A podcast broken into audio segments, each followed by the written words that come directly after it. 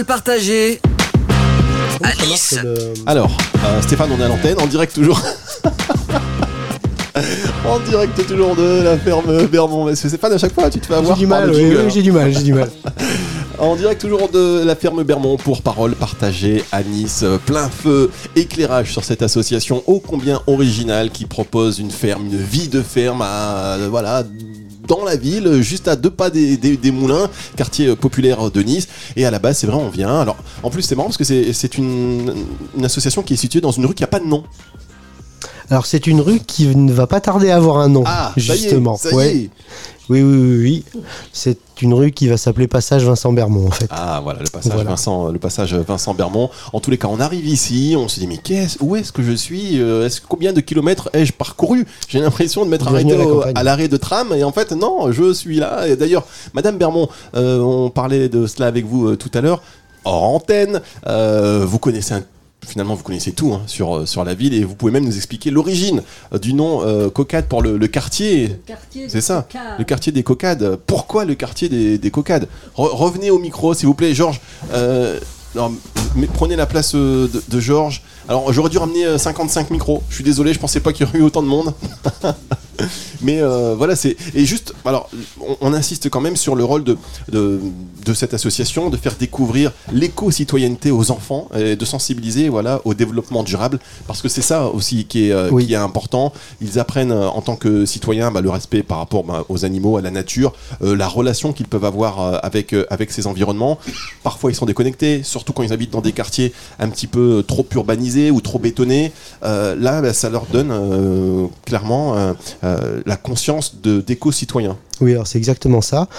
Et euh, il faut pas oublier aussi que la ferme Bermond, ce n'est pas uniquement des animaux. C'est aussi avant tout un jardin potager de 1500 mètres carrés. Ah oui, vous avez raison, parce qu'on va y revenir Et effectivement là-dessus. euh, parce qu'il n'y a pas que la partie animale. Il y a toute la partie euh, potager, euh, culture des, des plantes, des légumes, qui est très très importante aussi à la ferme.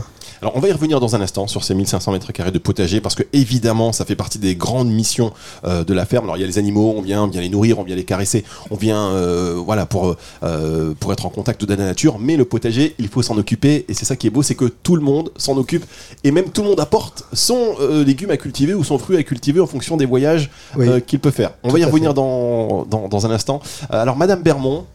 Racontez-nous, maintenant qu'on a la chance de vous avoir, racontez-nous pour- pourquoi les cocades Vous me direz merci plus tard. Bon, alors ce quartier de Cocade a été donc appelé Cocade parce que quand il avait été décidé de créer le cimetière, à Nice, il y avait quand même un certain nombre de. Comment c'est qu'on appelle De charretiers. Voilà.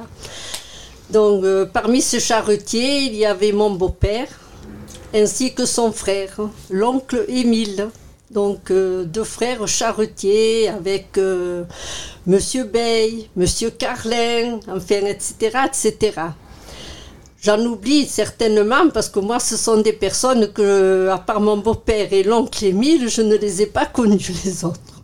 Donc, mais enfin, je sais qu'ils étaient nombreux. Donc, euh, ces charretiers, naturellement, ils possédaient tous euh, des chevaux de trait avec des tombereaux. Alors, euh, ces gens-là descendaient sur le bord du Var pour charger du gravier, du sable, et ils emmenaient tout ça là-haut pour le cimetière.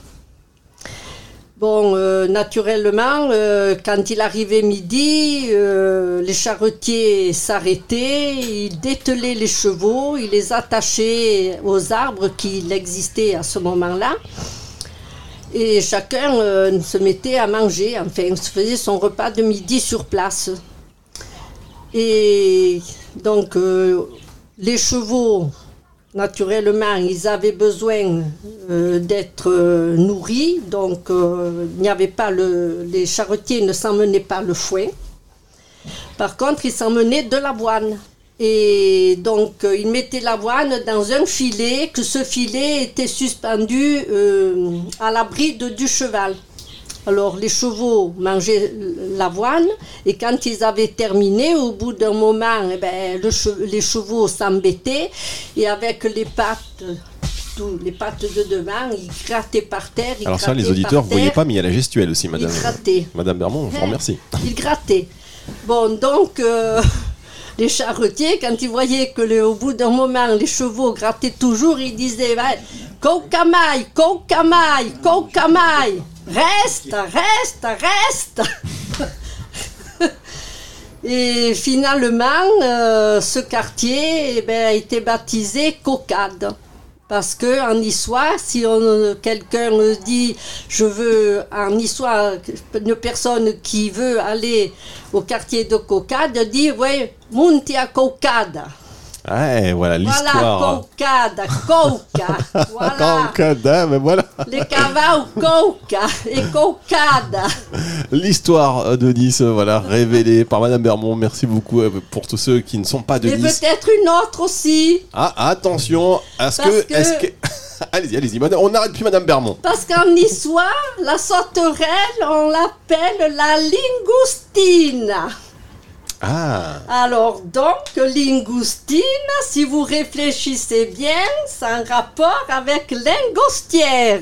exactement. Voilà, on va faire une émission spéciale sur les quartiers de Nice et vous allez nous expliquer euh, quelle est l'origine des noms qui ont été trouvés. Euh, merci beaucoup, euh, merci beaucoup, Madame Bermond. Ça me fait plaisir de vous voir avec le sourire et c'est vraiment un plaisir aussi de vous avoir dans, dans cette émission.